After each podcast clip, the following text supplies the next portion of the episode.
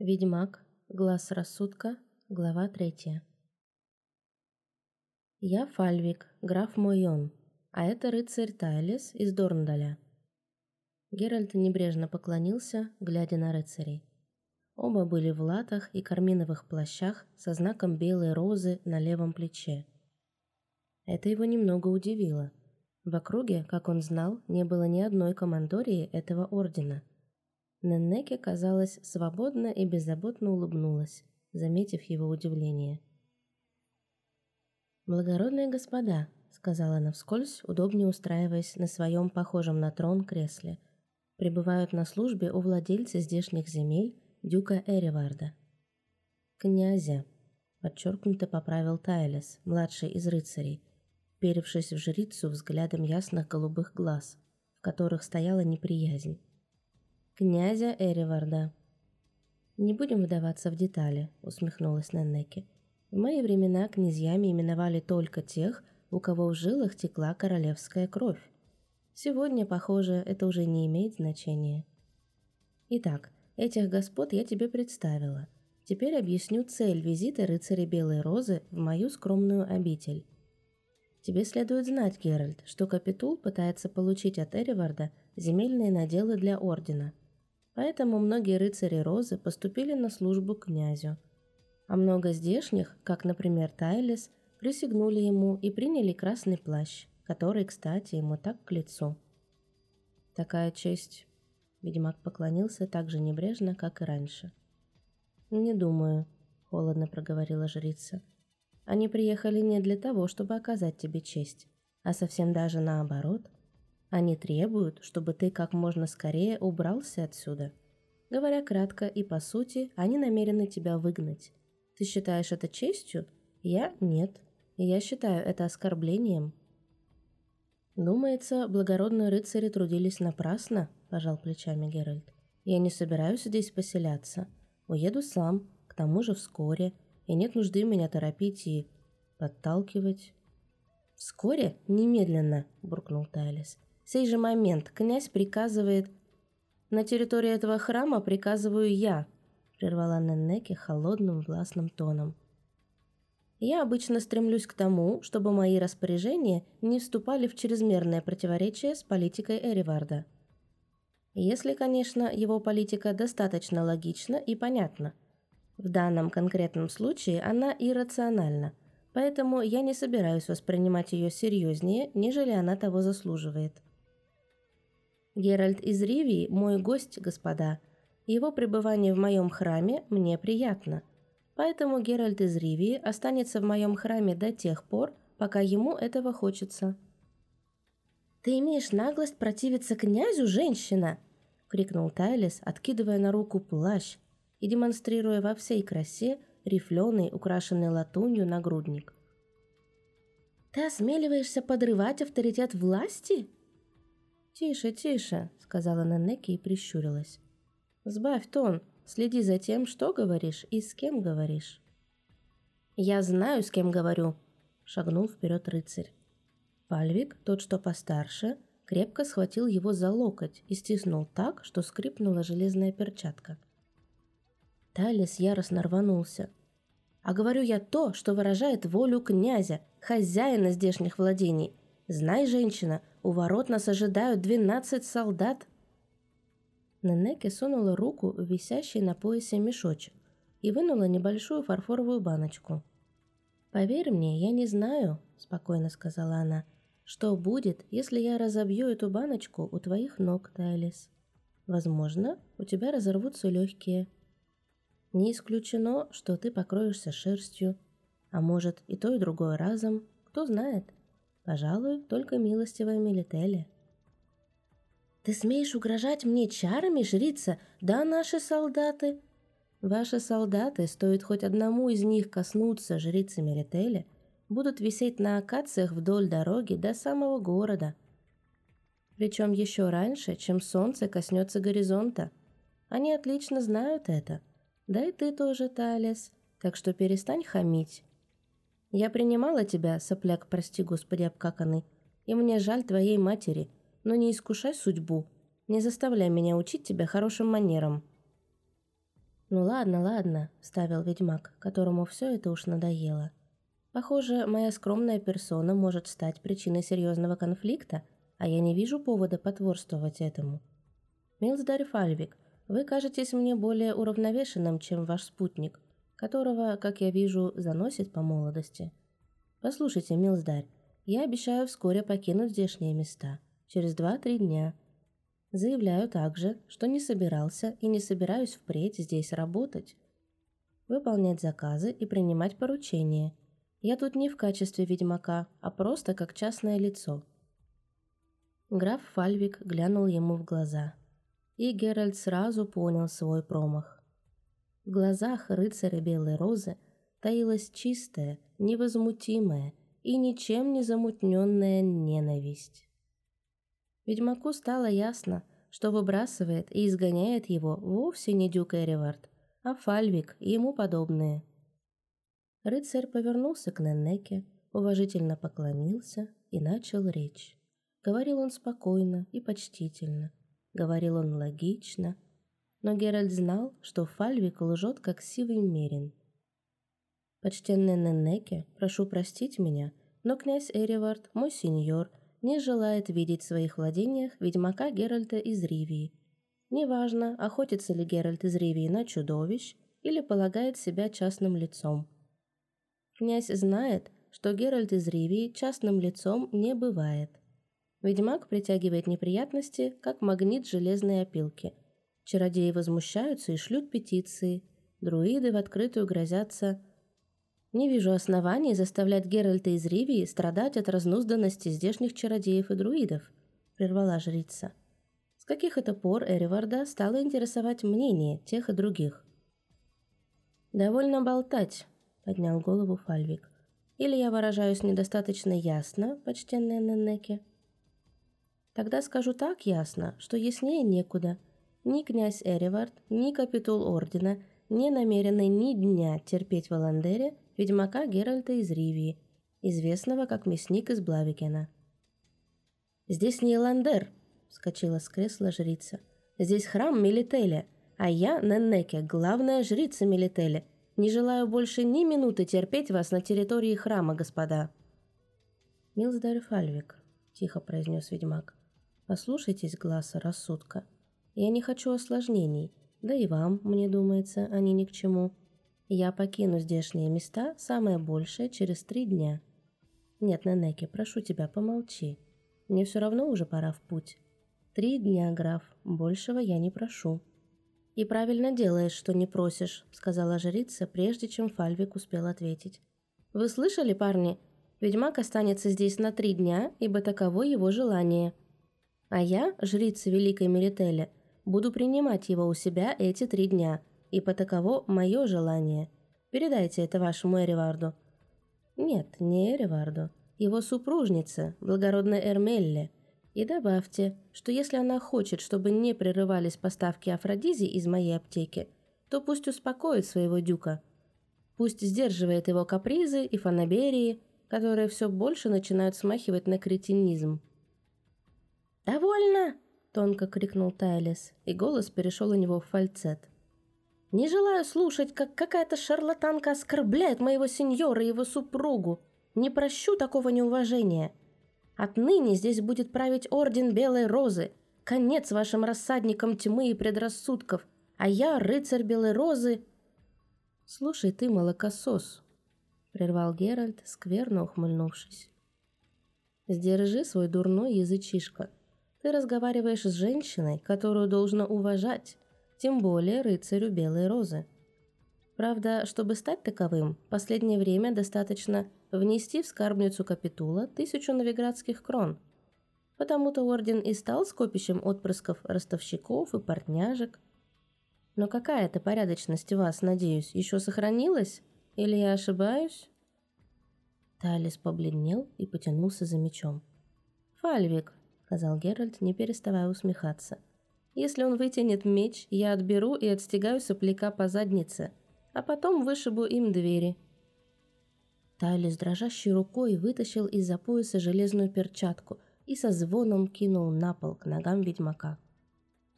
«Я смою оскорбление ордена твоей кровью, выродок!» — взвизгнул он. «Вызываю тебя на поединок! Выходи во двор!» «У тебя что-то упало, сынок?» — спокойно произнесла Неннеки. «Подними, пожалуйста, здесь сорить не положено. Здесь храм». «Фальвик, уведи отсюда своего придурка, иначе это кончится несчастьем. Ты знаешь, что надо передать Эриварду. Впрочем, я напишу ему личное письмо. Вы не вызываете у меня доверия. Убирайтесь отсюда. Найдете выход сами, надеюсь». Фальвик, удерживая разъяренного Тайлиса железной хваткой, поклонился, звякнув латами. Потом посмотрел в глаза ведьмаку. Ведьмак не улыбался. Фальвик перекинул через плечо карминовый плащ. «Это был не последний наш визит, почтенная Неннеке», — сказал он. «Мы вернемся». «Именно этого я и опасалась», — холодно ответила жрица. «К несчастью». Меньшее зло. Часть первая. Первыми, как обычно, на него обратили внимание кошки и дети. Полосатый котяра, дремавший на нагретой солнцем поленнице, приподнял круглую голову, прижал уши, фыркнул и юркнул в крапиву. Трехгодовалый Драгомир, сын рубака Тригли, прилагавший на пороге хаты все усилия к тому, чтобы еще больше испачкать и без того грязную рубашонку, раскричался, уставившись полными слез глазами на проезжавшего мимо верхового. Ведьмак ехал медленно, не пытаясь опередить воз с сеном, занимавший всю ширину улицы. За ведьмаком, вытянув шею и то и дело сильно натягивая веревку, трусил привязанный к луке седла навьюченный осел. Кроме обычного груза, длинноухий трудяга тащил на спине большую штуковину, обернутую попоной. Серо-белый бок осла покрывали черные полоски запекшейся крови. Наконец воз свернул в боковую улочку, ведущую к амбарам и пристани, от которой веяло бризом и несло смолой и воловьей мочой. Геральт поторопил лошадь. Он оставил без внимания приглушенный крик торговки овощами, уставившийся на костлявую когтистую лапу, свисающую из-под попоны и подпрыгивающую в такт шагам осла не оглянулся и на растущую кучку возбужденных людей, следовавших за ним. Перед домом Войта, как обычно, было полно телег. Геральт соскочил с кобылы, поправил меч на спине, перекинул узду через деревянную коновесь.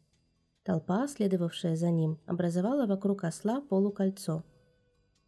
Вопли Войта были слышны уже от самого входа в дом. «Нельзя, говорю, нельзя, мать твою! По-людски не понимаешь, паршивец!» Геральт вошел. Перед Войтом, низеньким и толстым, покрасневшим от злости, стоял Кмет, держа за шею вырывающегося гусака. «А тебе чего? О, Господи, это ты, Геральт? Уж не ослеп ли я?» И снова, обращаясь к просителю, крикнул. «Забирай это, хамло! Оглох, что ли?» «Сказали», — бормотал крестьянин, косясь на гуся. «Вот, дескать, надо чего-то дать, уважаемый, потому как иначе-то...» «Кто сказал?» — рявкнул Войт. «Кто? Это что же выходит, я взятки беру? Не позволю, сказано тебе. Вон сказано тебе. Привет, Геральт!» «Привет, Кальдемейн!» Войт, пожимая руку ведьмаку, хлопнул его по плечу свободной рукой. «Ты тут не бывал, почитай, года два, а?» Что ж ты нигде не усидишь-то? Откуда занесло? А хрен с ним, мне все равно откуда. Эй, кто-нибудь, тащите сюда пиво. Садись, Геральт, садись. У нас тут, понимаешь, черти что творится, потому как завтра ярмарка. Ну что там у тебя? Выкладывай. Потом. Давай выйдем. Толпа была уже раза в три побольше, но свободное пространство вокруг осла не уменьшилось. Геральт отвернул попону. Толпа ахнула и попятилась. Кальдемейн широко раскрыл рот. «Господи, Геральт, это что такое?» «Кикимора. Не будет ли за нее какой-нибудь награды, милсдарь войт?» Кальдемейн переступил с ноги на ногу, глядя на паучье, обтянутое черной высохшей кожей тело, на остекленевший глаз с вертикальным зрачком, на иглоподобные клыки в окровавленной пасти – «Где? Откуда? На плотине, в верстах в четырех от поселка, на болотах. Там, Кальдемейн, кажется, гибли люди, дети. Угу, отлично. Но никто, кто бы мог подумать? Эй, людишки, по домам, за работу, тут вам не балаган. Закрой ее, Геральт, мухи слетаются. В комнате Войт молча схватил кувшин пива и выпил до дна, не отрываясь. Тяжко вздохнул, потянул носом. «Награды не будет», — угрюмо сказал он. «Никто и не думал, что такая... такой сидит на соленых болотах. Факт, несколько человек пропало в тамошних местах, но мало кто лазил по тем трясинам. А ты-то там как очутился? Почему не ехал большаком?» «На большаках не заработаешь, Кальдемейн». «Я забыл». Войт, надув щеки, сдержал отрыжку. А ведь какая была тихая округа. Даже домовые и те редко отливали бабам в крынке с молоком. И вот подишь ты, под самым боком какая-то дрянь. Выходит, надо тебя благодарить, потому как заплатить не заплачу, фондов нету, на награды-то. Скверно. Немного наличных мне бы не помешали, чтобы перезимовать. Ведьмак отхлебнул из кружки, смахнул с губ пену. «Отправляюсь в Испаден», да не знаю, успею ли до снега. Могу застрять в каком-нибудь городишке вдоль Лугонского тракта. Надолго к нам в Блавикен? Нет, нельзя засиживаться. Зима подпирает. Где остановишься? Может, у меня? На мансарде есть свободная комната. На кой тебе к трактирщикам переться? Обдерут, как липку, разбойники. Поболтаем, расскажешь, что в мире слыхать. Охотно. А как на это твоя Либуша? Последний раз я заметил, она не очень-то меня жалует. В моем доме бабы не гу-гу. Но так, между нами, постарайся не делать при ней того, что недавно выкинул за ужином. Ты имеешь в виду, когда я запустил вилкой в крысу? Нет, я имею в виду, что ты в нее попал, хотя было темно. Я думал, будет забавно. Оно и было, только не делай этого при Либуше. Слушай, а это как там ее, Куки... Кикимора. Она тебе для чего-то нужна? Интересно, для чего бы? Если награды не будет, можешь выкинуть ее на помойку. А знаешь, это мысль. Эй, Карелька, Борг, носи камень, есть там кто? Вошел городской стражник с алебардой на плече, с грохотом задев острием о притолоку. «Носи камень», — сказал Кальдемейн. Прихвати кого-нибудь в помощь, забери от хаты осла вместе с той дрянью, что покрыта попоной. Отведи за хлевы и утопи в навозной яме. Усек? Угу, слушаюсь. Только, милздарь Войт, чего еще? Может, прежде чем утопить? Ну, показать ее мэтру Ириону? А вдруг ему куда-нибудь сгодится? Кальдемейн хлопнул ладонью по столу. «А ты не дурак, носи камень. Слушай, Геральт, может, наш городской колдун отвалит тебе чего за эту падаль? Рыбаки приносят разных чудовищ, восьминогов там, краболонов, каракатов. На этом многие заработали. А ну, пошли в башню. Разбогатели, собственного колдуна завели. Навсегда или временно? Навсегда. Мэтр Ирион. Уже год как в Блавикене. Сильный маг, Геральт, сразу видно. «Не думаю, чтобы ваш сильный маг заплатил за Кикимору», — поморщился Геральт. «Насколько мне известно, она на эликсиры не годится. Думаю, Ирион только отчитает меня. Мы, ведьмаки, не очень-то дружим с волшебниками». «Никогда не слышал, чтобы мэтр Ирион кого-нибудь обругал. Заплатит ли, не обещаю, но попытка не пытка. На болотах таких куки... Это, кикимор может быть много. И что тогда?» Пусть колдун осмотрит ее и в случае чего наведет на топе какие-нибудь чары или чего там еще. Ведьмак ненадолго задумался. «Ну что ж, один ноль в твою пользу, Кальдемейн. Рискнем. Где моя шапка?» Башня, сложенная из гладко отесанных гранитных блоков, увенчанная каменными зубцами, выглядела вполне представительно, возвышаясь над побитыми крышами домов и полуразвалившимися кровлями халуп. «Вижу, подновил», — сказал Геральт. «Волшебством или вас на работу согнал?» «В основном чарами». Какой он, этот ваш Ирион?» «Вполне нормальный, людям помогает, но отшельник, молчун, почти не вылазит из башни».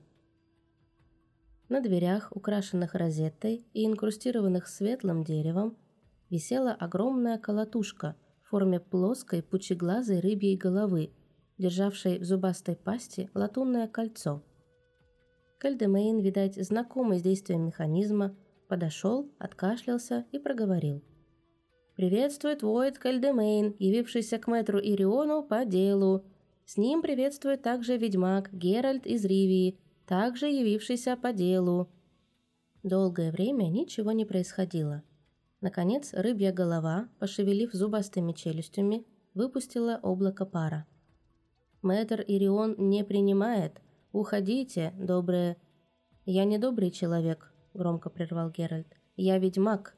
А вон там, на осле, лежит Кикимора, которую я убил недалеко от городка. Любой волшебник-резидент обязан заботиться о безопасности района.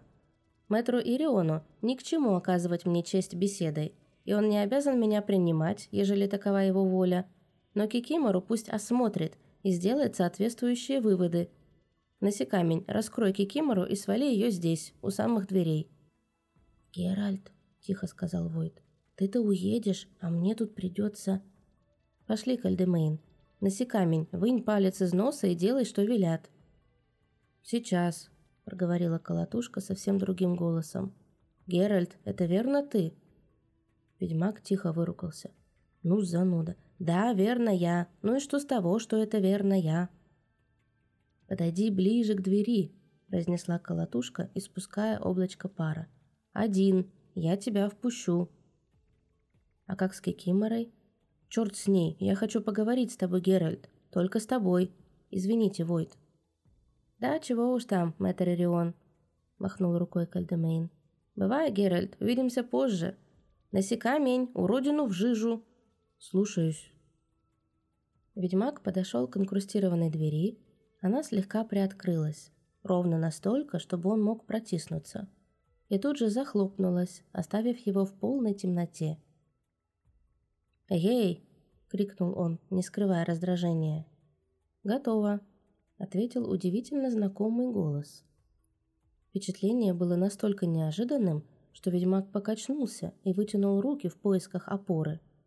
Опоры не было.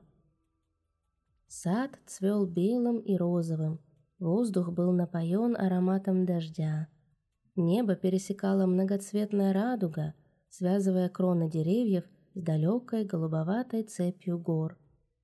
Домик посреди сада, маленький и скромный, утопал в мальвах. Геральт глянул под ноги и увидел, что стоит по колено в тимьяне. «Ну, иди же, Геральт!» – прозвучал голос. «Я у дома!» Он вошел в сад. Слева заметил движение, оглянулся – Светловолосая девушка, совершенно нагая, шла вдоль кустов, неся корзинку, полную яблок.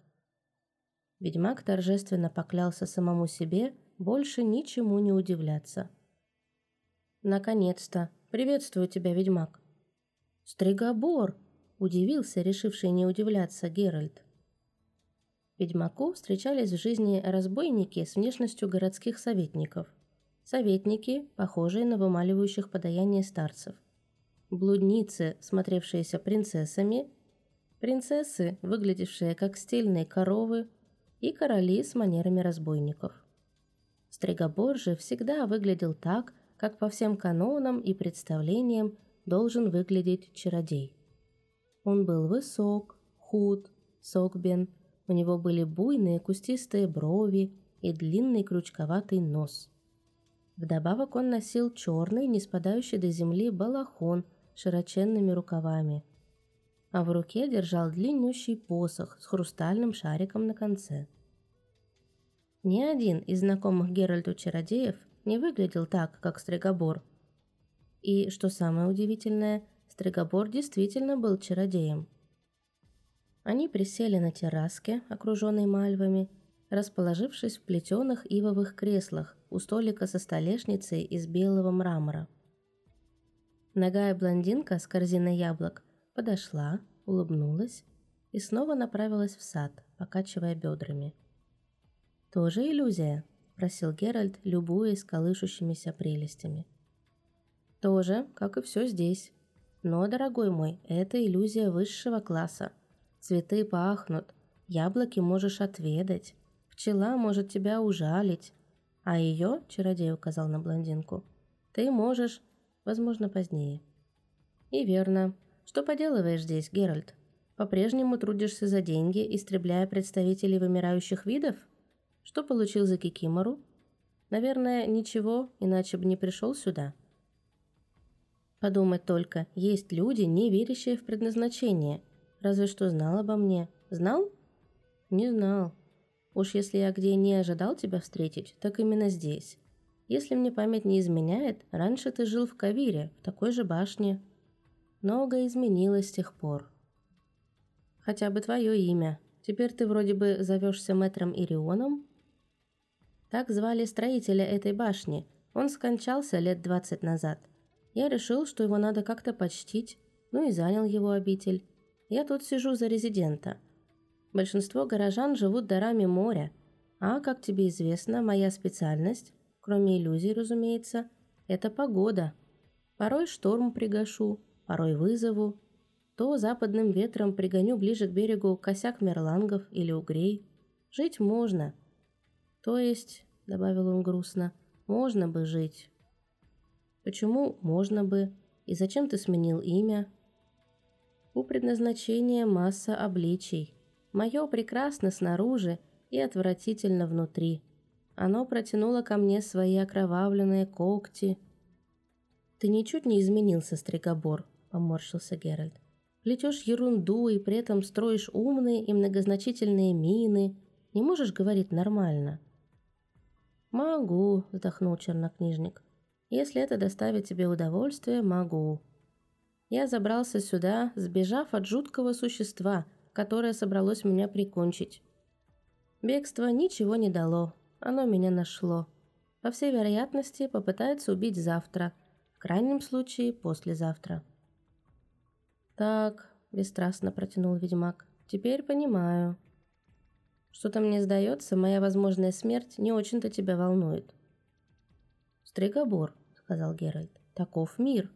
Путешествуя, видишь многое, Двое бьются из-за межи посреди поля, которые завтра истопчут кони дружин двух здешних графов, жаждущих уничтожить друг друга.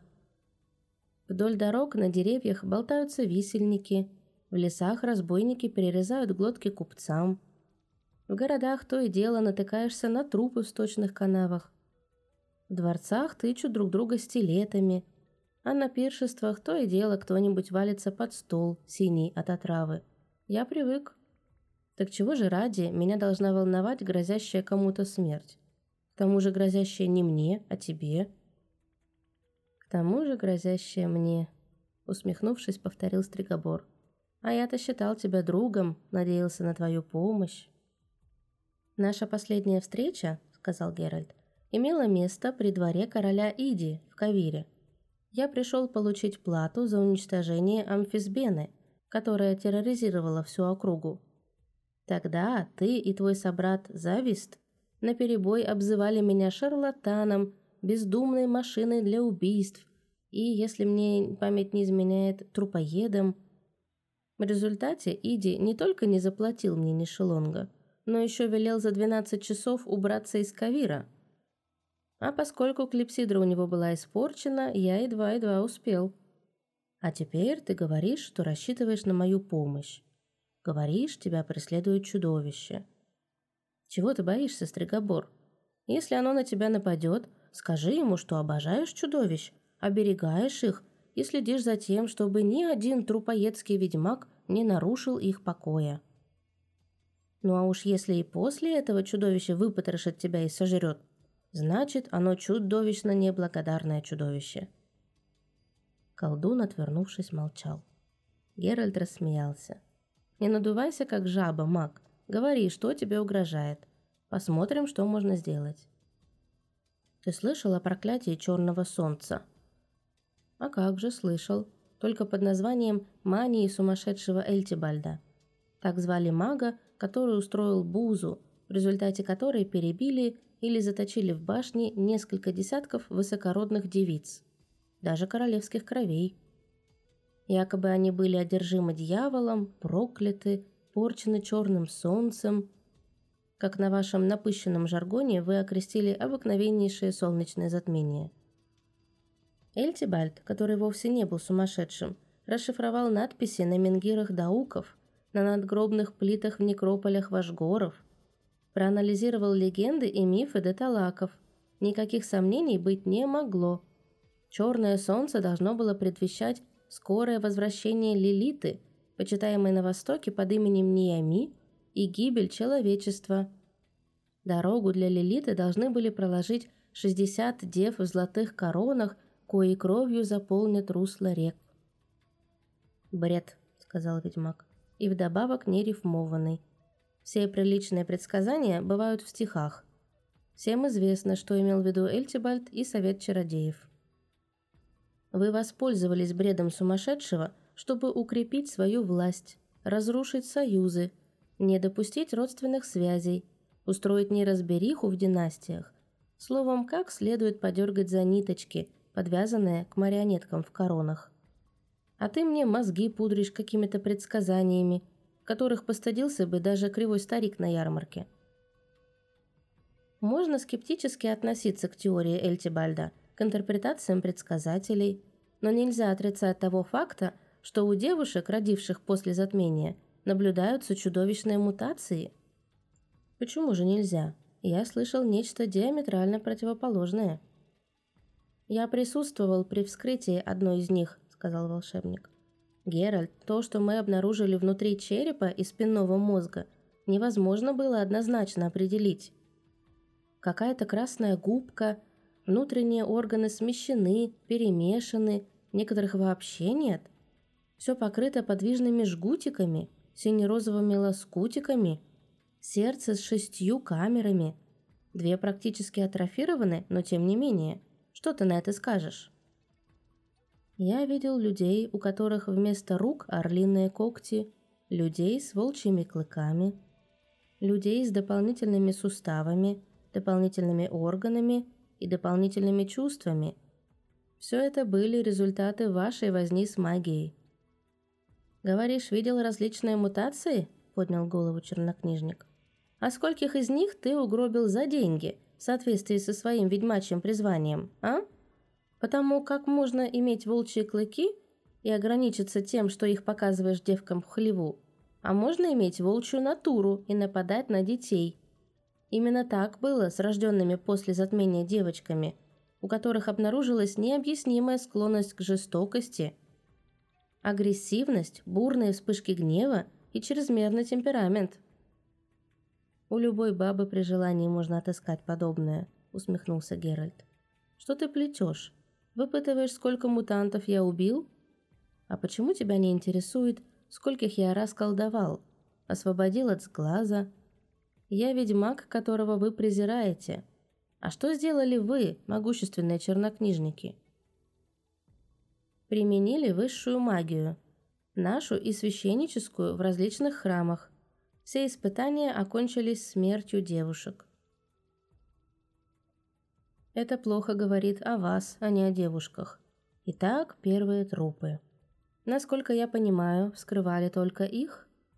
Не только. Не смотри на меня так, сам прекрасно знаешь, что были еще трупы. Сначала решили было ликвидировать всех, но потом передумали. Тех же, которых все-таки убирали, вскрывали. Одну подвергли вивисекции. И вы, сукины дети, еще осмеливаетесь критиковать ведьмаков. Эх, Стригобор, Стригобор, придет день, люди поумнеют и возьмутся за вас. «Не думаю, чтобы это случилось очень скоро», – кисло заметил чародей. «Не забывай, мы действовали, защищая людей. Мутантки залили бы кровью целые страны».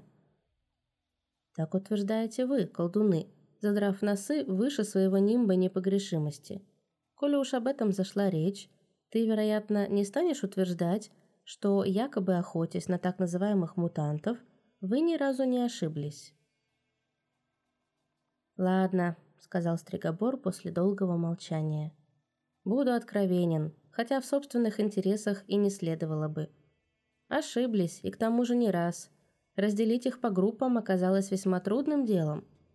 Поэтому мы перестали их убивать, а стали изолировать. «Ну да, ваши знаменитые башни», — фыркнул ведьмак. «Да, наши башни. Однако это была очередная ошибка. Мы недооценили их, и многие сбежали. Среди принцев, особенно тех, что помоложе, которым нечего было делать, а еще меньше терять, распространилась какая-то идиотская мода освобождать заключенных красоток. К счастью, большинство свернуло себе шеи. Насколько мне известно, заточенные в башнях девушки быстро умирали. Поговаривают, не без вашей помощи. Наглая ложь. Однако действительно они быстро погружались в апатию, отказывались от пищи. Что интересно, незадолго до смерти у них прорезывался дар ясновидения, очередное доказательство мутации – что не доказательство, то все менее убедительное. Может, есть и другие? Есть. К примеру, Сильвена, хозяйка в Нароке, которой нам не удалось даже приблизиться, так быстро она взяла власть в свои руки. Сейчас там творятся жуткие вещи. Фиалка, дочь Эвермира, сбежала из башни, воспользовавшись шнурком, сплетенным из косичек, и давно терроризирует Северный Вельгат – Бернику из Тальгара освободил дурень принц. Его же и ослепили, и теперь он сидит в яме.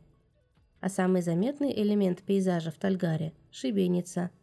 Есть еще и другие примеры. «Именно что есть», – сказал ведьмак. В Ямурлаке, например, правит старичок Абрат. У него золотуха, ни одного зуба. Родился он, почитая, лет сто до затмения – а не уснет, ежели кого-нибудь не обезглавят в его присутствии.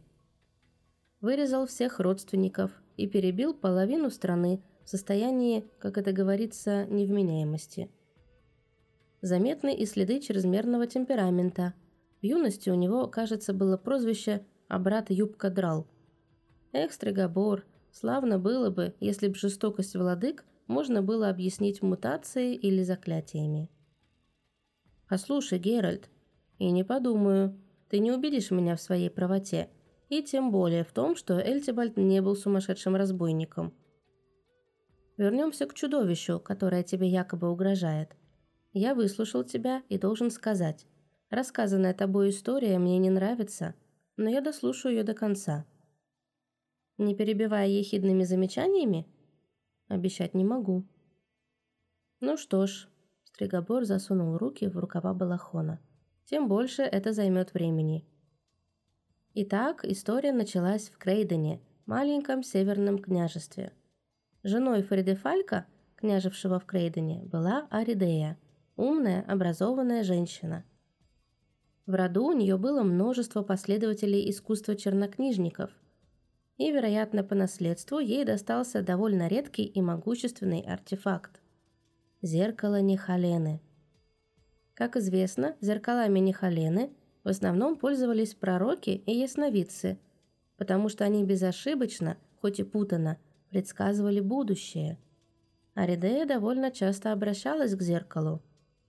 «С обычным, как я думаю, вопросом», – прервал Геральт. «Кто на свете всех милее?» Насколько мне известно, зеркала Нихалены подразделяются на льстивые и разбитые.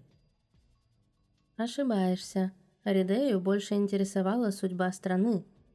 А отвечая на ее вопросы, зеркало предсказало мучительную смерть ее самой и множество ее подданных от руки, либо по вине дочери Фредефалька от первого брака. Аридея постаралась, чтобы известие это дошло до совета, а совет послал в Крейден меня. Думаю, не надо добавлять, что дочурка Фредефалька родилась вскоре после затмения – я некоторое время наблюдал за девчонкой. И пока наблюдал, она успела замучить канарейку, двух щенков и ручкой гребня выколоть глаз служанки. Я проделал несколько тестов при помощи заклинаний. Большинство их подтвердило, что девчонка была мутантом. Я доложил об этом Аридее, потому что Фредефальк души в доченьке не чаял. Аридея, как я сказал, была женщиной не глупой. «Ясно», — снова прервал Геральт. «И надо думать, не шибко любила падчерицу. Предпочитала, чтобы трон наследовали ее собственные дети. О дальнейшем можно догадаться. Похоже, там не оказалось никого, кто мог бы свернуть дочурке шею. Да попутно и тебе в придачу». Стригобор вздохнул, воздел очи горя, то есть к небу, на котором по-прежнему многоцветно и красочно переливалась радуга. Я стоял за то, чтобы ее только изолировать, но княгиня решила иначе. Наняла егеря-бандита и отослала с ним малышку в лес. Позже мы нашли его в зарослях. Он лежал без штанов, так что ход событий восстановить было нетрудно. Она воткнула ему шпильку в мозг через ухо, вероятно, когда его внимание было поглощено совершенно иным – «Если ты думаешь, что мне его жаль», – буркнул Геральт, – «то ошибаешься». «Мы устроили облаву», – продолжал Стригобор. «Но девчонка как сквозь землю провалилась. А мне пришлось срочно ретироваться из Крейдена, потому что Фридефальк начал что-то подозревать». Лишь спустя четыре года я получил известие от Аридеи. Она выследила девку. Та жила в Махакаме с семью гномами за раз, которых убедила, что гораздо выгоднее обирать купцов на дорогах, чем зарабатывать антракоз в шахтах. Ее всюду называли «сорокопуткой», потому что пойманных она любила живьем насаживать на острые колья. Аридея несколько раз нанимала убийц, но ни один не вернулся. А потом уж трудно было найти желающих. Слух о девке прошел повсюду. Мечом научилась работать так, что мало какой мужик мог с ней сравняться – меня снова вызвали. Я тайком явился в Крейден. И тут узнал, что Аридею отравили. Все считали, что это работа самого Фредефалька, который высмотрел себе наложницу помоложе и поядренее. Но, я думаю, без Ренфри тут не обошлось. Ренфри? Так звали сорокопутку. Я утверждаю, что Аридею отравила она. Князь Фредефальк вскоре погиб при странных обстоятельствах на охоте – а старший сын Аридеи пропал без вести. Конечно, и это тоже была работа девчонки. Я говорю «девчонка», а ей к тому времени стукнуло уже 17, и она неплохо подросла. К тому времени, продолжал колдун после недолгого молчания, она и ее гномы уже нагнали страху на весь Махакам. Но однажды они по какому-то поводу повздорили. Не знаю, то ли из-за дележа добычи, то ли из-за очередности ночи на неделе. Важно, что в ход пошли ножи. Семерка гномов не пережила по ножовщины. Вышла сухой из воды только сорокопутка. Она одна. Но тогда я уже был в Махакаме. Мы встретились нос к носу. Она мгновенно узнала меня и тут же сообразила, какова была моя роль тогда в Крейдене. Уверяю тебя, Геральт, я едва успел выговорить заклинание, а руки тряслись у меня страшно, когда эта дикая кошка кинулась на меня, размахивая мечом. Я заточил ее в изящную глыбу горного хрусталя, шесть локтей на девять. Когда она погрузилась в литургию, я кинул глыбу в гномовскую шахту и завалил ствол. «Халтурная работа», – прокомментировал Геральт. «Легко расколдовать. Нельзя было, что ли, превратить в пепел – ведь у вас столько исключительно милых заклинаний. Не у меня, не моя специальность. Но ты прав, я схалтурил. Отыскался какой-то идиот-королевич, истратил уйму денег на контрзаклинание, расколдовал ее и с триумфом привез к себе домой, какое-то замызганное королевство на востоке. Его отец, старый разбойник, оказался умнее. Отстегал сыночка, а сорокопутку решил выпытать о сокровищах, которые та награбила вместе с гномами и хитроумно упрятала. Ошибка папеньки состояла в том, что когда ее ногую распластали на лавке у палача, у того в помощниках ходил старший сын короля. Как-то так получилось, что на утро тот же старший сын, к этому часу уже осиротевший и лишившийся родни, восседал на троне, а сорокопутка заняла место первой фаворитки – Стало быть, не уродина. Дело вкуса. Долго ей в фаворитках ходить не довелось. До первого дворцового, громко говоря, переворота, потому как дворец тот больше походил на коровник. Вскоре оказалось, что она не забыла обо мне. В Кавире организовала на меня три покушения из-за угла. Я решил не рисковать и переждать в Пантаре. Она снова нашла меня. Тогда я сбежал в Ангрен, но она и тут меня прищучила. Не знаю, как это у нее получается. Следы я заметал хорошо. Наверное, свойство ее мутации. А что, что снова ее в хрусталь не заключил? Угрызение совести?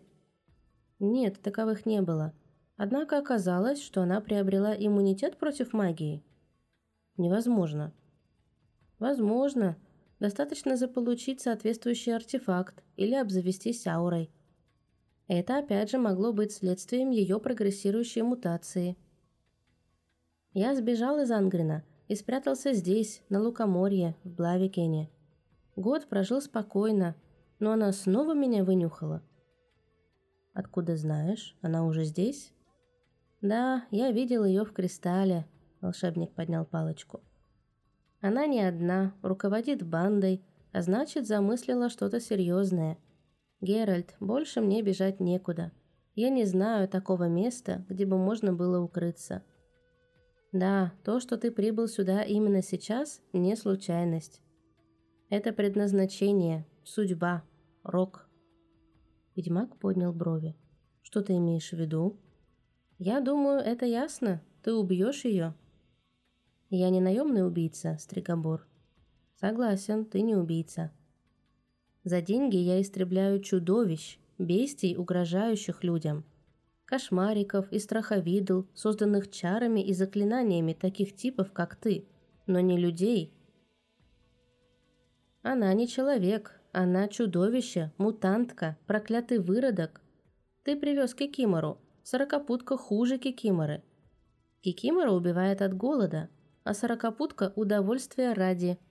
Убей ее, и я заплачу столько, сколько ты пожелаешь. В пределах разумного, конечно. Я уже сказал, истории о мутации и проклятии Лилиты я считаю вздором. У девушки есть причины рассчитаться с тобой. Я в это вмешиваться не стану. Обратись к Войту, городской страже. Ты городской волшебник, на твоей стороне здешний закон. Плевать мне на закон, на Войта и на его помощь, взорвался Стригобор. Не нужна мне защита, я хочу, чтобы ты ее убил. В эту башню не войдет никто, в ней я в полной безопасности. Но что мне с того? Не могу же я сидеть в ней до конца дней своих. Сорокопутка не откажется от своего, пока жива, я знаю. «Ну и что? Прикажешь мне хереть в этой башне и ждать, когда придет смерть?» Девушки сидели. «Знаешь что, колдун, надо было предоставить охотиться на девочек другим чародеям, более могущественным, и предвидеть последствия». «Я прошу тебя, Геральт!» «Нет, Стригомбор». Чернокнижник молчал. Ненастоящее солнце на ненастоящем небе нисколько не сдвинулось к зениту – но ведьмак знал, что в Блавикене уже смеркается. Он почувствовал голод. «Геральт», — сказал Стрекобор, — «когда мы слушали Эльтибальда, у многих из нас возникали сомнения, но мы решили выбрать меньшее зло. Теперь я прошу тебя о том же». «Зло — это зло, Стрегобор», — серьезно сказал ведьмак, вставая. «Меньшее, большее, среднее — все едино. Пропорции условны, а границы размыты. Я не святой отшельник, не только одно добро творил в жизни. Но если приходится выбирать между одним злом и другим, я предпочитаю не выбирать вообще. Мне пора. Увидимся завтра.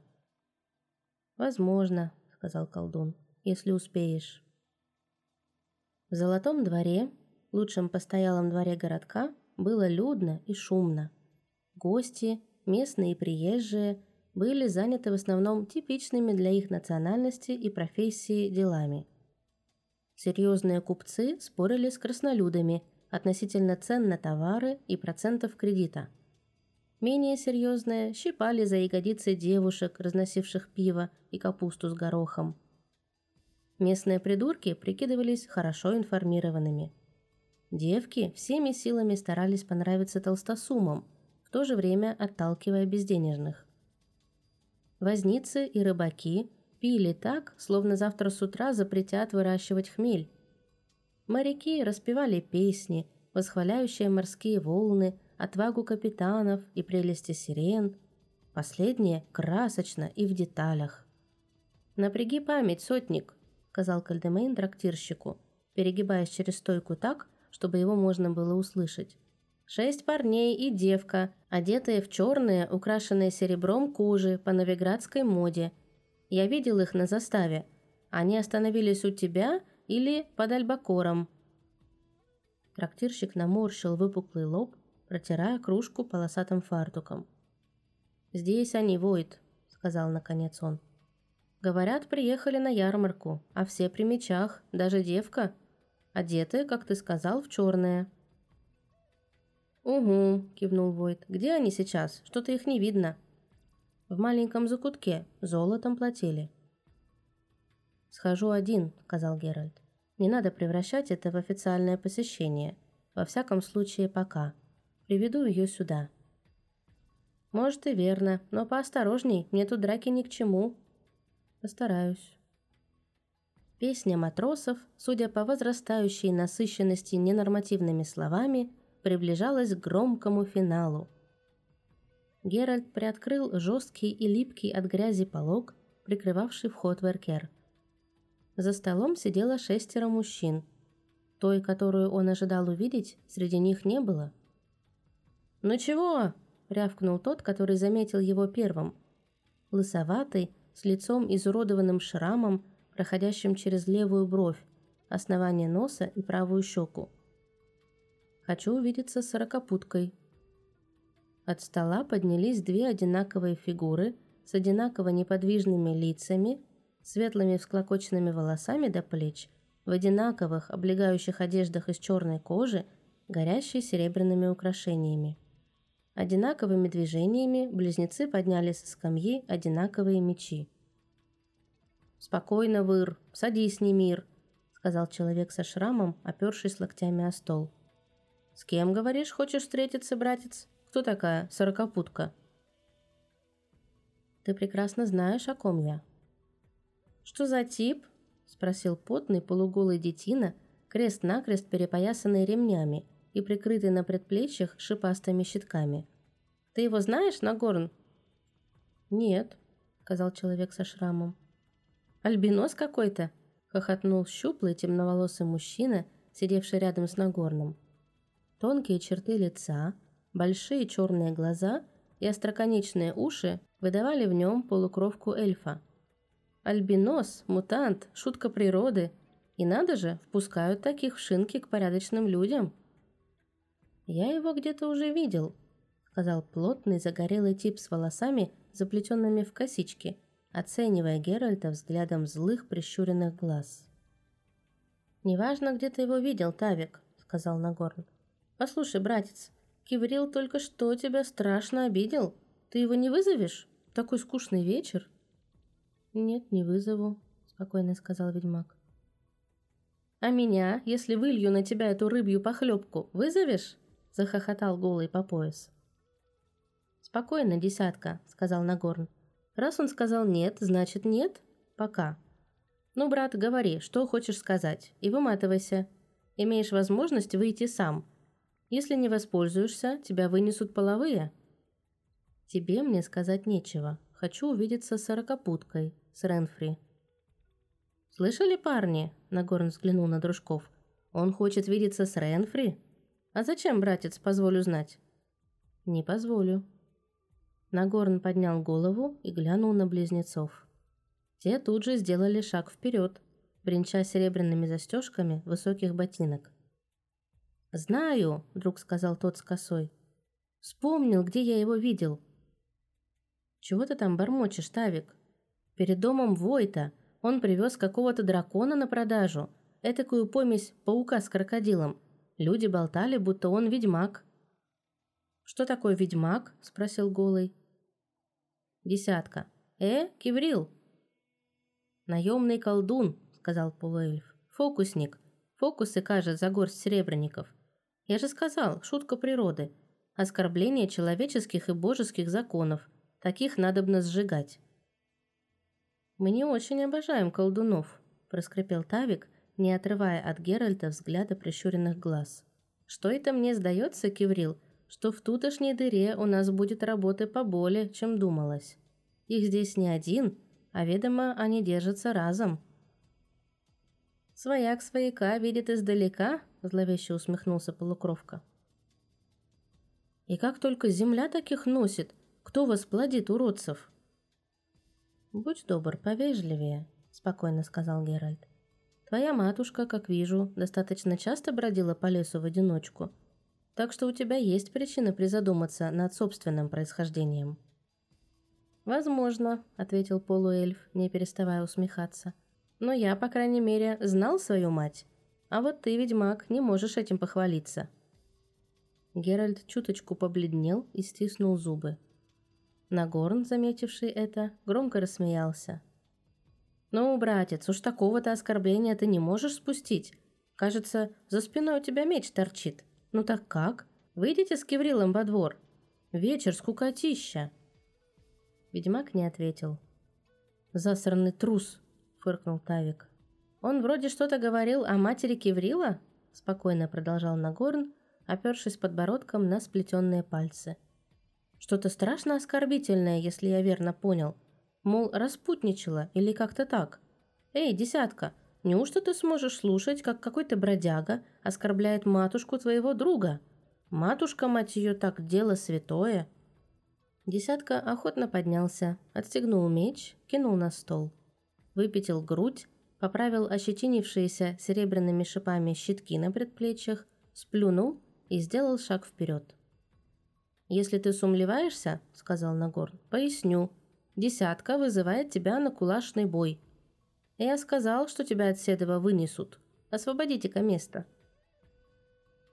Десятка приблизился, поднимая кулаки. Геральт положил руку на рукоять меча. «Осторожнее», — сказал он. «Еще шаг, и тебе придется искать свою руку на полу». Нагорный Тавик вскочили, хватаясь за мечи. Молчаливые близнецы вытянули свои. Десятка попятился. Не пошевелился лишь Киврил. «Что здесь происходит, черт побери? Нельзя на минуту одних оставить?» Геральт очень медленно обернулся и встретился взглядом с глазами цвета морской волны. Она была почти одного с ним роста – Соломенные волосы были подстрижены неровно, немного ниже ушей. Она стояла, опираясь одной рукой о дверь, в облегающем бархатном кафтанчике, перетянутым нарядным поясом. Юбка была неровной, асимметричной. С левой стороны доходила до лодыжки, а с правой приоткрывала крепкое бедро над голенищем высокого сапога из лосиной кожи.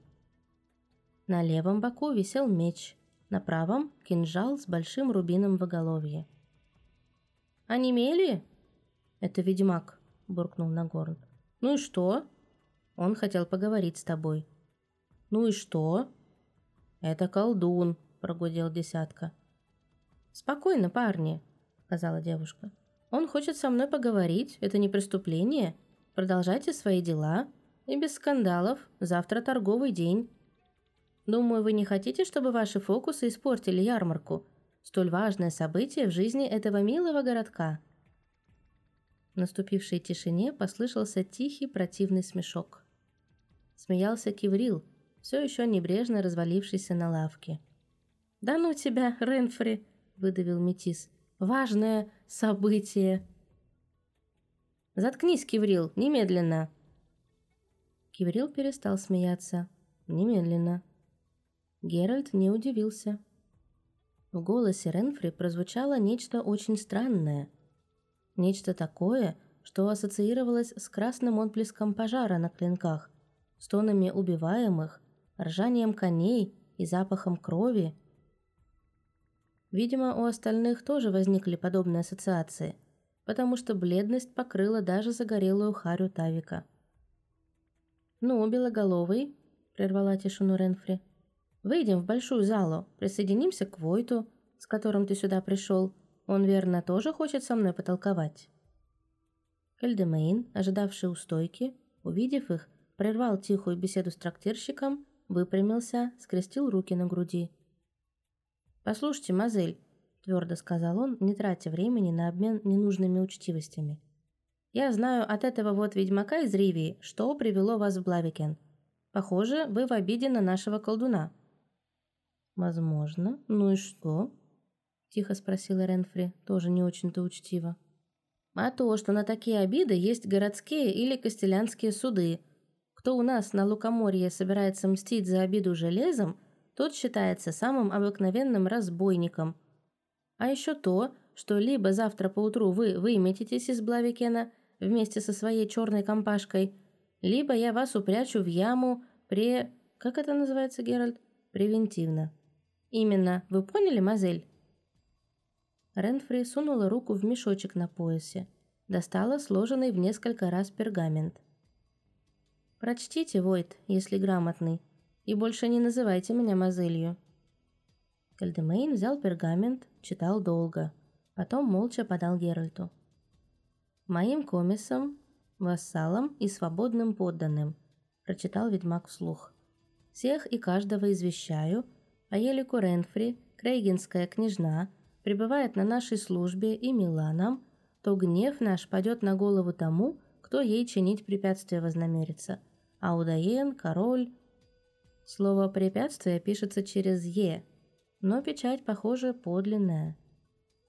«Потому что подлинная и есть», — сказала Ренфри, вырывая у него пергамент. «Поставил ее Аудаен, ваш милостивый государь поэтому не советую чинить мне препятствия. Независимо от того, как это пишется, последствия для вас могут быть печальными. Не удастся вам, уважаемый Войт, упрятать меня в яму. И не называйте меня Мазелью. Я не нарушила ни одного закона. Пока что.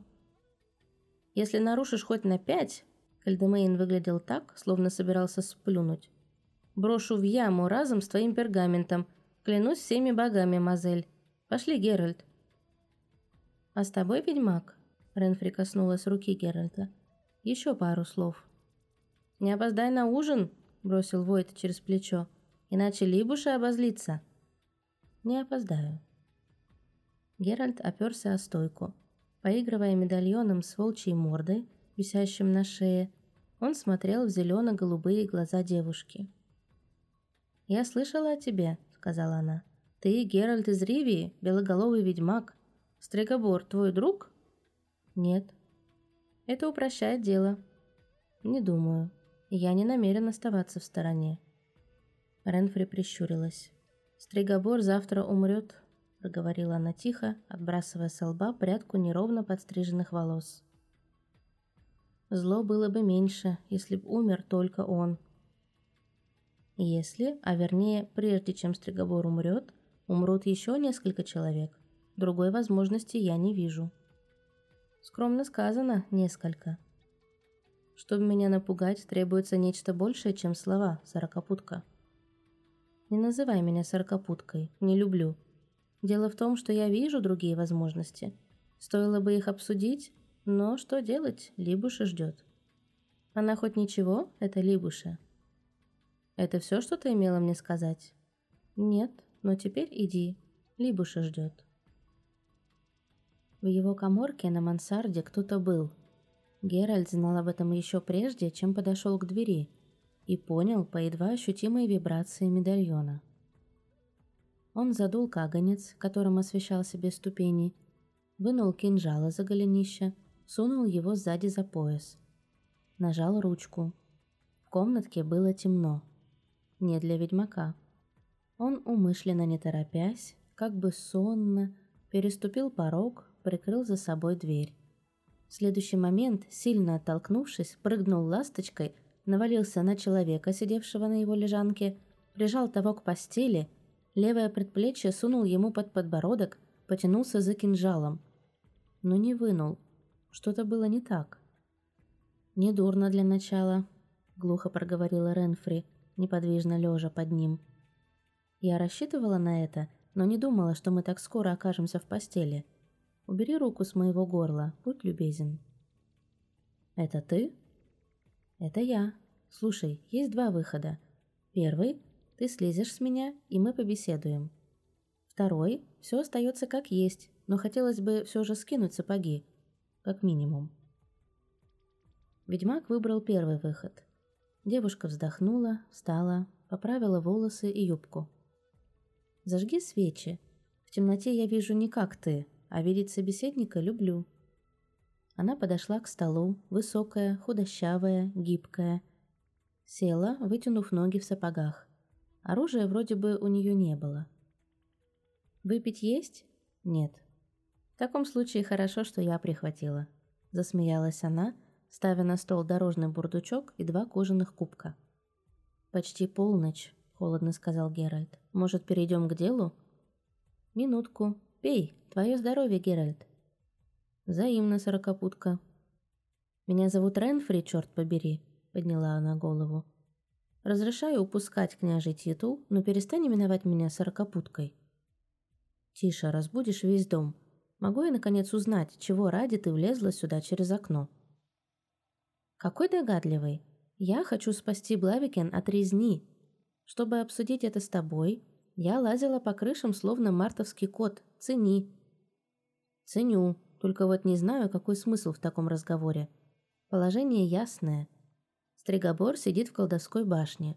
Чтобы его достать, тебе придется организовать осаду.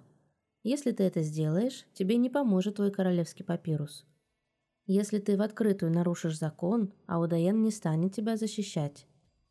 Войт, стража, весь Блавикен выступят против тебя. Если выступит весь Блавикен, то жутко пожалеет, Ренфри усмехнулась, показав хищные белые зубки. «Ты разглядел моих мальчиков? Ручаюсь, они свое дело знают. Представляешь себе, что произойдет, если начнется драка между ними и теми тюлками из стражи, которые то и дело спотыкаются о собственные алебарды? А ты, Ренфри, воображаешь, что я буду стоять в стороне и спокойно взирать на такую драку? Видишь, я живу у Войта. При надобности буду рядом с ним». «Не сомневаюсь», — посерьезнела Ренфри. «Только, скорее всего, один ты, потому что остальные попрячутся по подвалам. Нет на свете бойца, который управился бы с моей вооруженной мечами семеркой. Это не под силу ни одному человеку. Но, Белоголовый, давай не будем пугать друг друга. Я сказала, резни и потоков крови можно избежать. Конкретно, есть два человека, которым это под силу. Я – само внимание. Один – Стригобор, лично.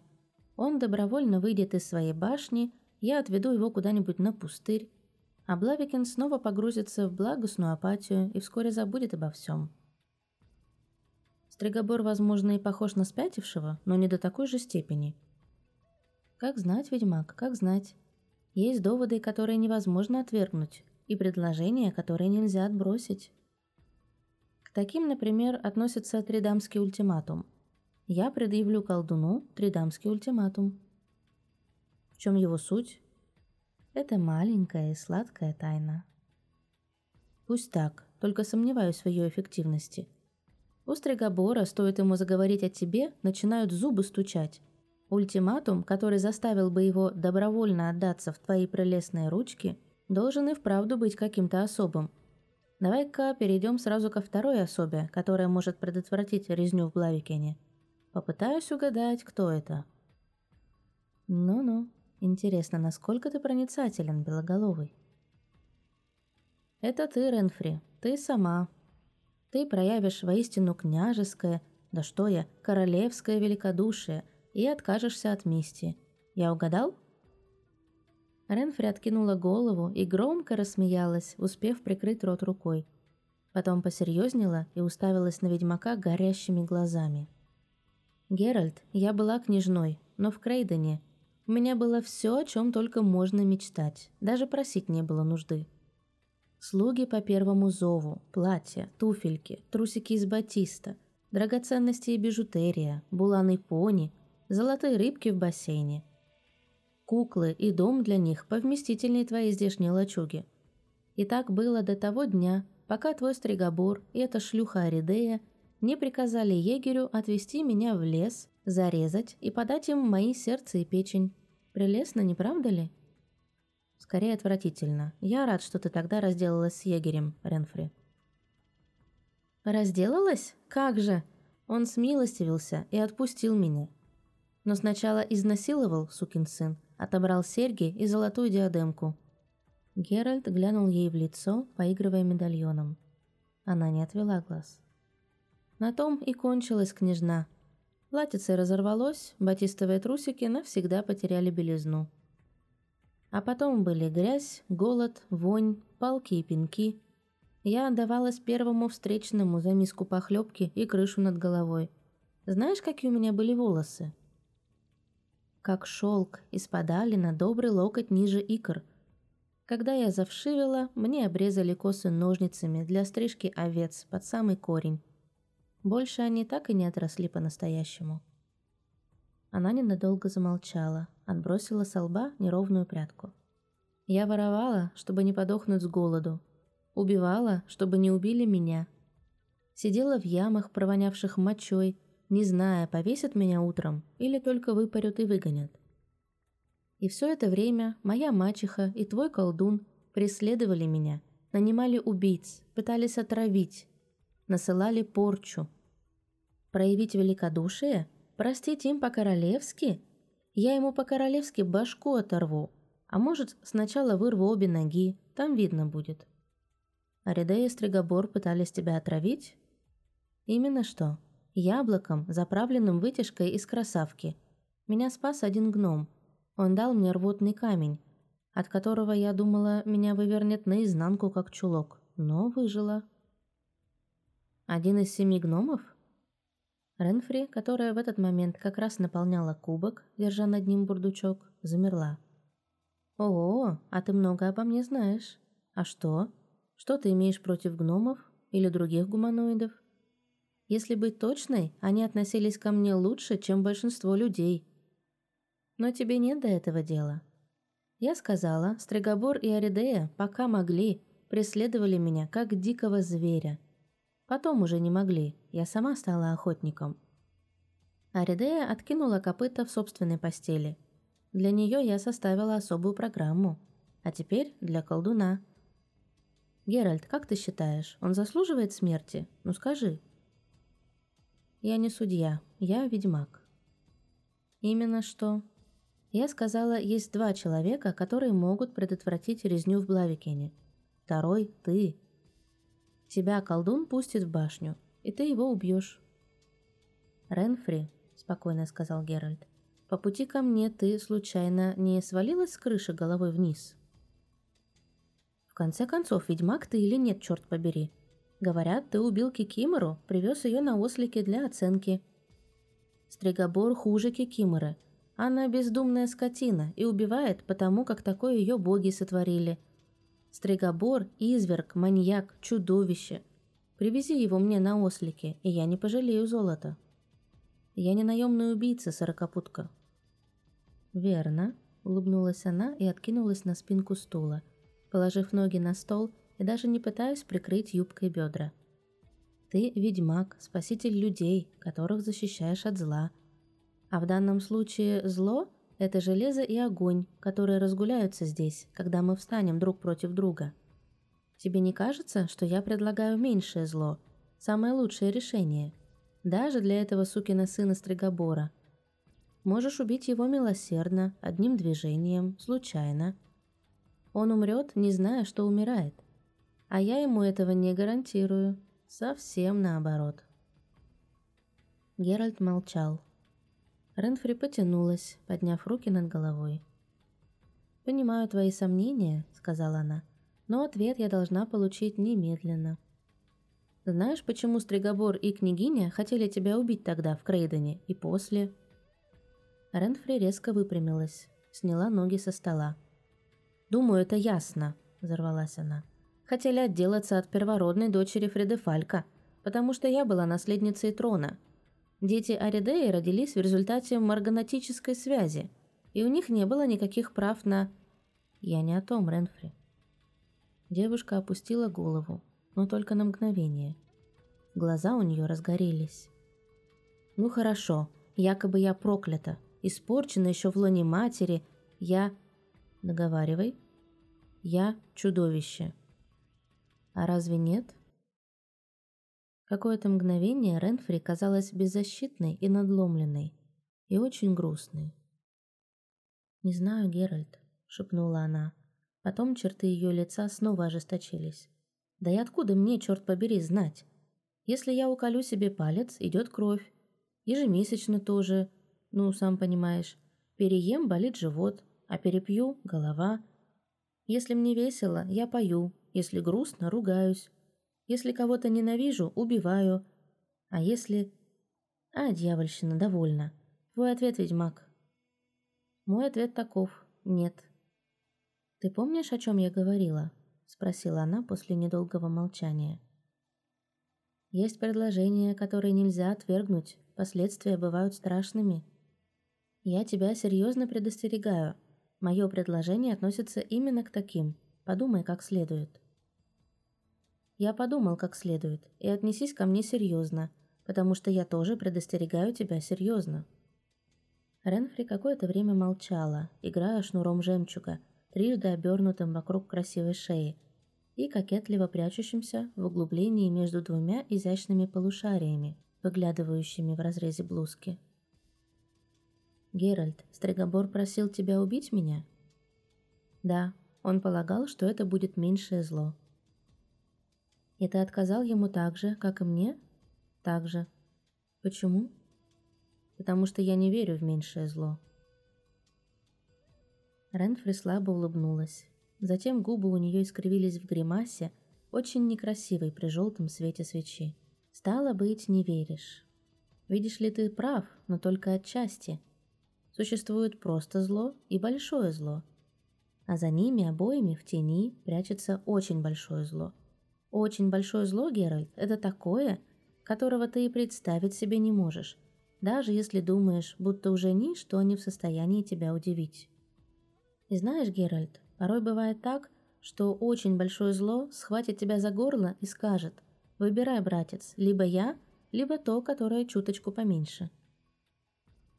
Можно узнать, куда ты клонишь? А никуда. Выпила немного, вот и философствую, еще общие истины. Одну как раз нашла. Меньшее зло существует, но мы не в состоянии выбирать его сами. Лишь очень большое зло может принудить нас к такому выбору – хотим мы того или нет.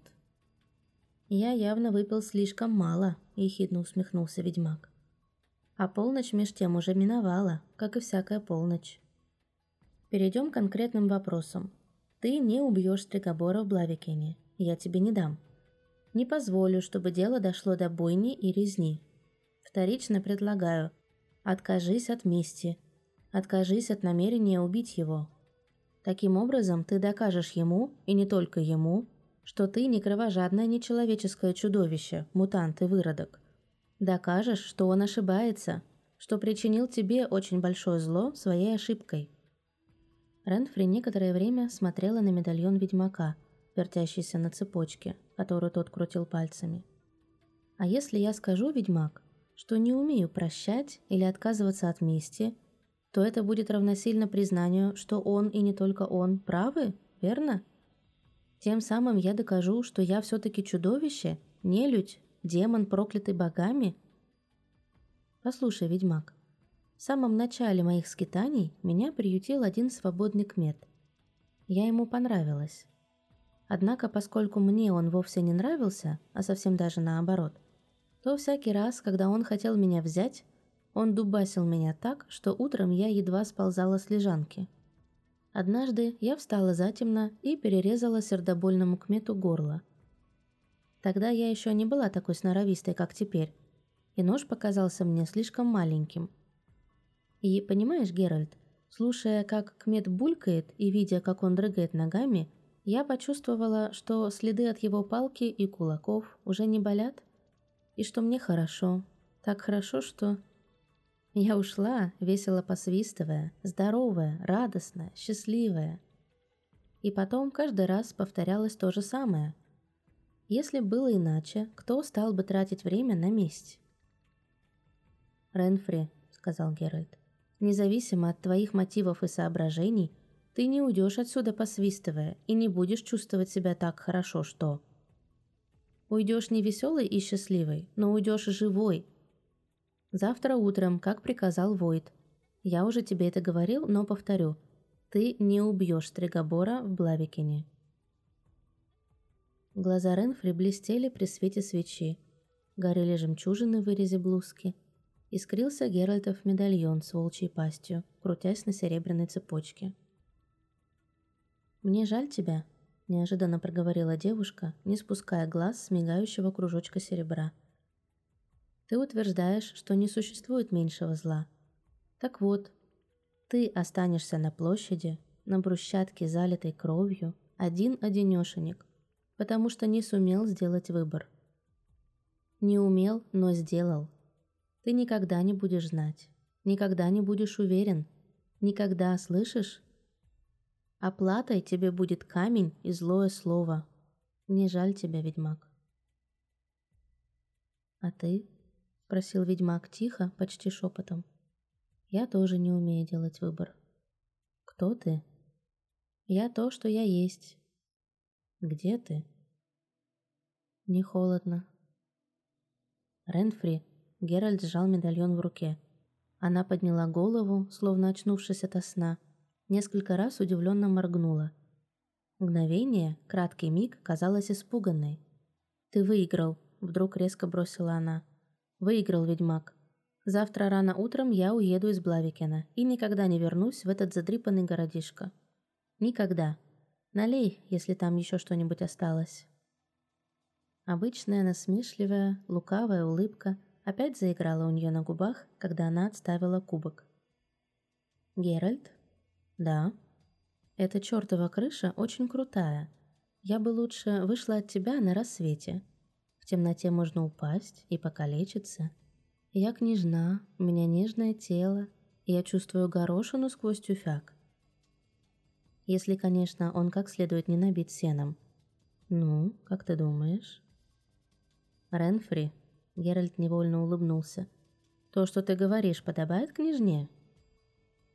Что ты, ядрёна вошь, понимаешь в княжнах? Я была княжной и знаю. Вся прелесть жизни в том и состоит, чтобы делать то, что захочется. Я что, должна тебе прямо сказать, чего хочу? Или сам догадаешься?» Геральт, продолжая улыбаться, не ответил. «Я даже подумать не смею, что не нравлюсь тебе», — поморщилась девушка. «Уж лучше считать, что ты просто боишься, как бы тебя не постигла судьба свободного кмета». Эх, белоголовый, у меня при себе нет ничего острого. Впрочем, проверь сам. Она положила ему ноги на колени. Стяни с меня сапоги. Голенища – лучшее место для кинжала. Босая, она встала, дернула пряжку ремня. Тут тоже ничего не прячу. И здесь, как видишь. Да задуй ты свою треклятую свечу. Снаружи в темноте орал кот. Ренфри «Что? Это Батист?» «Конечно, черт побери, княжна я или нет, в конце-то концов». «Папа!» — монотонно тянула Марилька. «Когда мы пойдем на ярмарку? На ярмарку, папа!» «Тихо ты, Марилька!» — буркнул Кальдемейн, вытирая тарелку хлебом. «Так что говоришь, Геральт, она выматывается из городка?» «Да». «Ну, не думал, что так гладко пойдет», с этим своим пергаментом да с печатью Аудаена она приперла меня к стенке. Я прикидывался героем, но, по правде говоря, хрен что мог им сделать. Даже если бы они в открытую нарушили закон, устроили шум, драку. Понимаешь, Геральт, Аудаен страшно раздражительный король, посылает на эшафот за любую мелочь. У меня жена, дочка, мне нравится моя должность. Не приходится думать, где утром достать жиру для каши. Одним словом, хорошо, что они уезжают. А как это, собственно, получилось? «Папа, хочу на ярмарку!» «Либуша, забери ты Марильку!» «Да, Геральт, не думал я». Расспрашивал сотника, трактирщика из Золотого двора, о новиградской компании. Та еще шайка, некоторых узнали. «Да?» Тот со шрамом на морде – Нагорн, бывший приближенный Абергарда из так называемой Ангренской вольницы. Слышал о такой вольнице? Ясно, кто не слышал. Тот, которого кличут десяткой, тоже там был. И даже если не был, думаю, его прозвище пошло не от десяти добрых дел. Чернявый полуэльф Киврил – разбойник и профессиональный убийца. Вроде имеет какое-то отношение к резне в Тридаме. Где-где? В Тридаме. Не слышал? Об этом много было шуму. Три... Ну да, три года назад. Потому как Марильке тогда было два годка. Барон из Тридама держал в яме каких-то разбойников. Их дружки, среди них, кажется, и полукровка Киврил – захватили паром на реке, полный пилигримов. А дело было во время праздника Низ. Послали барону требование, мол, освободи всех. Барон, дело ясное, отказал. И тогда они принялись убивать паломников по очереди, одного за другим. Пока барон не смягчился и не выпустил их дружков из ямы, они спустили по течению больше десятка. Барону за это грозило изгнание, а то и топор – Одни заимели на него зуб за то, что он уступил только когда прикончили стольких. Другие подняли шум, что Де очень скверно поступил, что, мол, это был прен... прецедент или как его там, что, дескать, надо было перестрелять всех там из арбалетов вместе с заложниками или штурмом взять на лодках, не уступать ни на палец. Барон на суде толковал, что выбрал меньшее зло, потому как на пароме было больше четверти сотни людей – бабы, ребятня. «Тридамский ультиматум», – прошептал ведьмак. «Ренфри». «Что?» «Кальдемейн ярмарка». «Ну и что?» «Не понимаешь? Она меня обманула. Никуда они не выедут. Заставят Стригобора выйти из башни, как заставили барона из Тридама. Или вынудят меня. Не понимаешь? Начнут мордовать людей на ярмарке. Ваш рынок посреди этих стен – настоящая ловушка». «О боги, Геральт! Сядь! Куда ты, Геральт?» Марилька, напуганная криком, разревелась, тиснувшись в угол кухни. «Я ж тебе говорила!» — крикнула Либуша, указывая на Геральта. «От него одна беда!» «Тихо, баба! Геральт, сядь!» «Надо их остановить, немедленно, пока люди не хлынули на рынок. Собирай стражников, когда будут выходить с постоялого двора, за шеи их и в яму!» «Геральт, подумай, так нельзя. Мы не можем их тронуть, если они ничего не сделали. Станут сопротивляться, прольется кровь. Это профессионалы, они вырежут мне весь народ». Если слух дойдет до Аудеена, полетит моя голова. Ладно, соберу стражу, пойду на рынок, буду следить за ними. Это ничего не даст, Кальдемейн. Когда толпа повалит на площадь, ты уже ничем не успокоишь народ. Не остановишь панику и резню. Их надо обезвредить сейчас, пока рынок пуст. Это будет беззаконие, я не могу допустить. Что до полуэльфа и тридама, это может быть сплетня. Вдруг ты ошибаешься, и что тогда? А Удаен из меня ремни нарежет. Надо выбрать меньшее зло. Геральт, я запрещаю. Как Войт запрещаю. Положи меч, стой! Марилька кричала, прикрыв мордашку ручонками. Киврил, заслонив глаза ладонью, посмотрел на солнце, выползающее за деревьев. На рынке начиналось оживление. Погромыхивали тележки и вазы. Первые перекупщики уже заполняли палатки товаром. Стучал молоток, пел петух, громко кричали чайки. «Намечается чудесный денек», — молвил десятка задумчиво. Киврил косо глянул на него, но смолчал. «Как кони, Тавик?» – спросил Нагорн, натягивая рукавицы. «Готовы, оседланы. Киврил, их все еще мало на рынке». «Будет больше. Надо бы чего пожрать. Потом». «Как же, будет у тебя потом время и желание». «Гляньте», – неожиданно сказал Десятка. Со стороны главной улочки приближался ведьмак. Обходил прилавки, направляясь прямо к ним. «Ага», — сказал Киврил, — «Ренфри была права. Дай-ка самострел на горн». Он сгорбился, натянул тетиву, придерживая ногой стремечко. Тщательно уложил стрелу в канавке. Ведьмак шел. Киврил поднял арбалет. «Ни шага дальше, ведьмак!» Геральт остановился. От группы его отделяло около сорока шагов. «Где Ренфри?» Полукровка скривил свою красивую физиономию. «У башни делает чародею некое предложение. Она знала, что ты придешь. Велено передать тебе две вещи. Говори». Первое послание, которое звучит так. «Я есть то, что я есть. Выбирай. Либо я, либо то другое, меньшее. Вроде бы ты знаешь, в чем дело». Ведьмак кивнул, Потом поднял руку, ухватил рукоять меча, торчащую над правым плечом. Блеснул клинок, описав круг над его головой. Он медленно направился в сторону группы. Киврил мерзко, зловеще рассмеялся. «Ну-ну, она и это предвидела, ведьмак. А посему сейчас ты получишь то, второе, что она велела тебе передать. Прямо меж глаз». Ведьмак шел. Полуэльф поднес самострел к лицу. Стало очень тихо.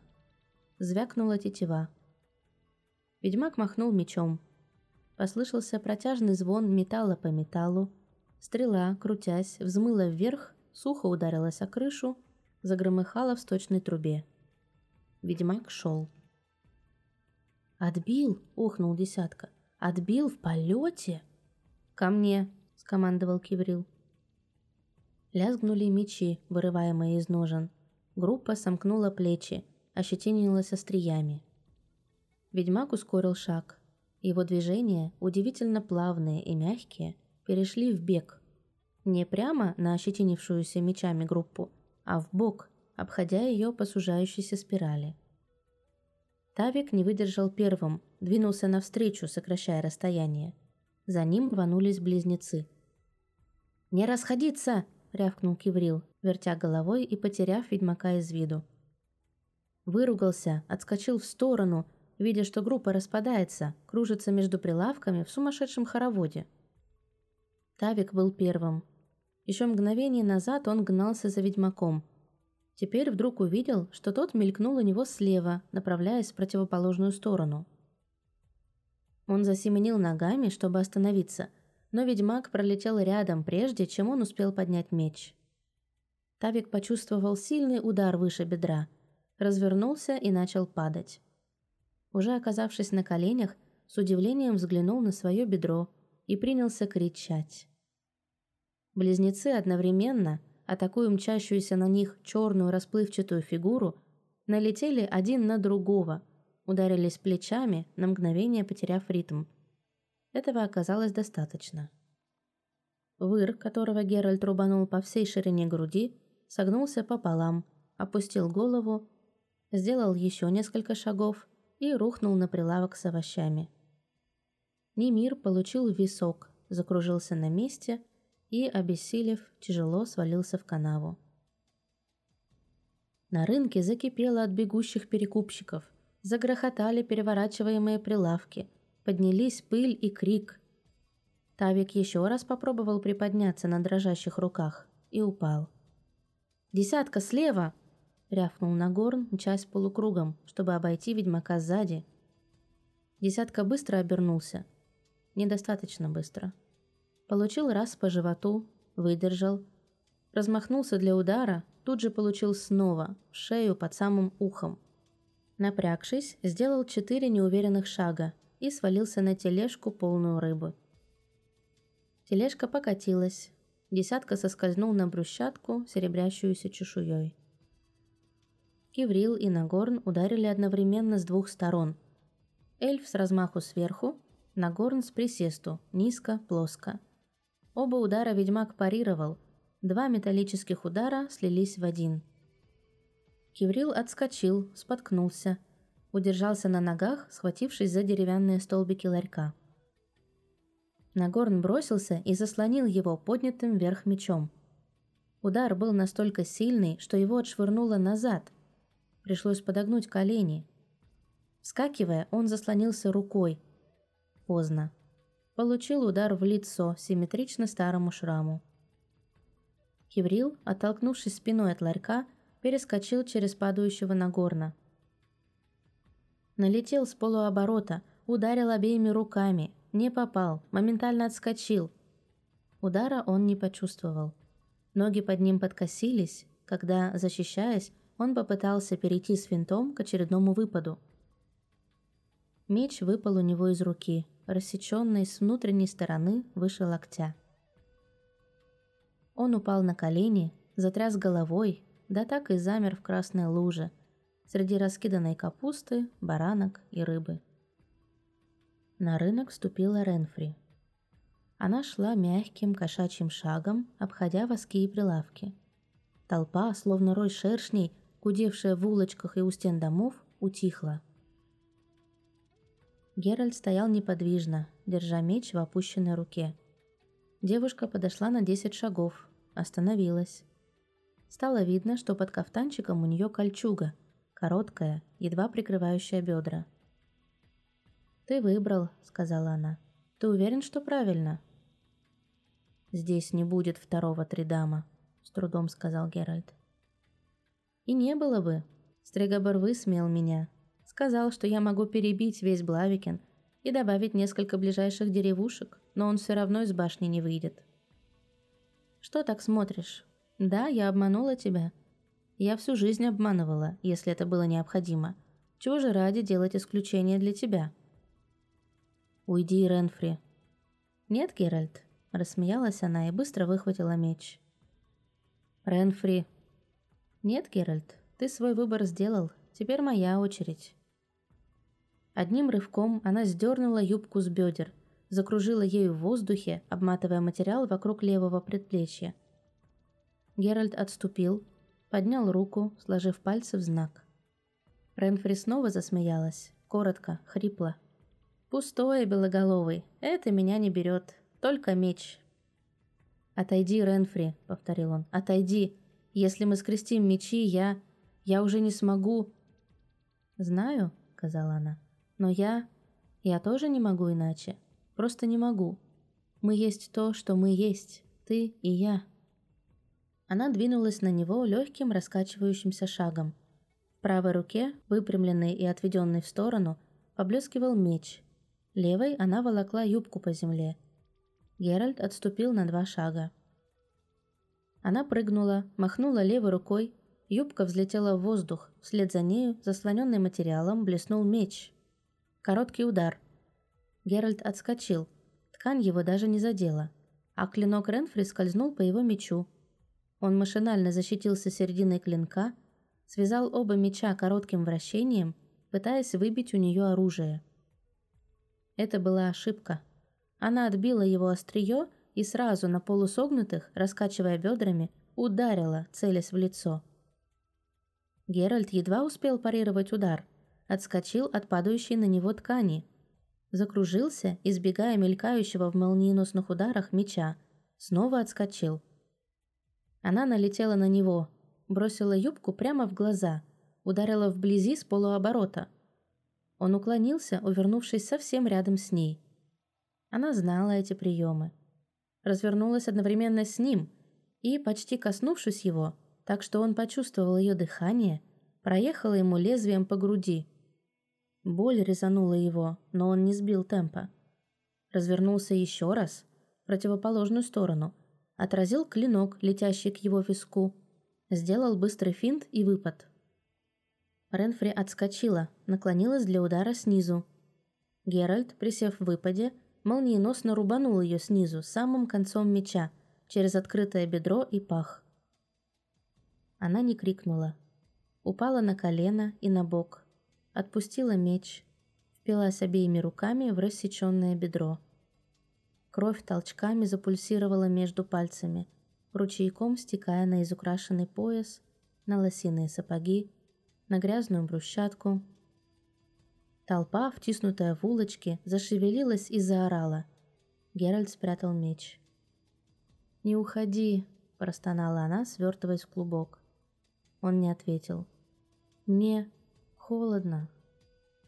Он не ответил. Ренфри снова застонала. Кровь юркими струйками заполняла ямки между камнями брусчатки. «Геральт, обними меня». Он не ответил. Она отвернулась и замерла, прижавшись щекой к камням. Кинжал с очень острым лезвием, которое она до того скрывала своим телом, выскользнул из ее мертвеющих пальцев. Прошла минута, показавшаяся вечностью. Ведьмак поднял голову при звуке стучавшего по брусчатке посоха стригобора. Волшебник быстро приближался, обходя трупы стороной. «Ну, бойня!» – засопел он. «Видел, Геральт, все видел в кристалле». Он подошел ближе, наклонился. В неспадающей к земле черной одежде, опирающейся о посох, он казался старым, очень старым. «Невероятно!» – покачал он головой. «Сорокопутка мертвая. Совершенно». Геральт не ответил. «Ну, Геральт», — выпрямился волшебник, — «иди за повозкой. Возьмем ее в башню. Надо сделать вскрытие». Он глянул на ведьмака и, не дождавшись ответа, наклонился над телом. Кто-то, незнакомый ведьмаку, сидящий внутри него, стиснул рукоять меча, быстро выхватил его из ножен. «Только коснись ее, колдун», — сказал тот, кого ведьмак не знал. «Только коснись ее, и твоя голова окажется на брусчатке». «Ты что, Геральт, спятил? Да ты ранен, в шоке. Скрытие — единственный способ узнать. Не прикасайся к ней». Стрекобор, видя занесенный над ним меч, отскочил, взмахнул посохом. «Хорошо!» — крикнул он. «Как хочешь! Но ты так никогда и не узнаешь. Никогда не будешь уверен. Никогда, слышишь, ведьмак?» «Прочь!» «Как хочешь!» Маг повернулся, ударил посохом в брусчатку. Я возвращаюсь в Кавир. Ни на мгновение не задержусь в этой дыре. Пошли со мной. Не оставайся здесь. Эти люди ничего не знают, не понимают. Они видели только, как ты убиваешь. А ты убиваешь отвратительно, Геральт. Ну, пошли?» Геральт не ответил, даже не взглянул на него. Убрал меч. Стриговор пожал плечами и быстро отошел, ритмично постукивая палкой. Из толпы полетел камень, ударился об брусчатку.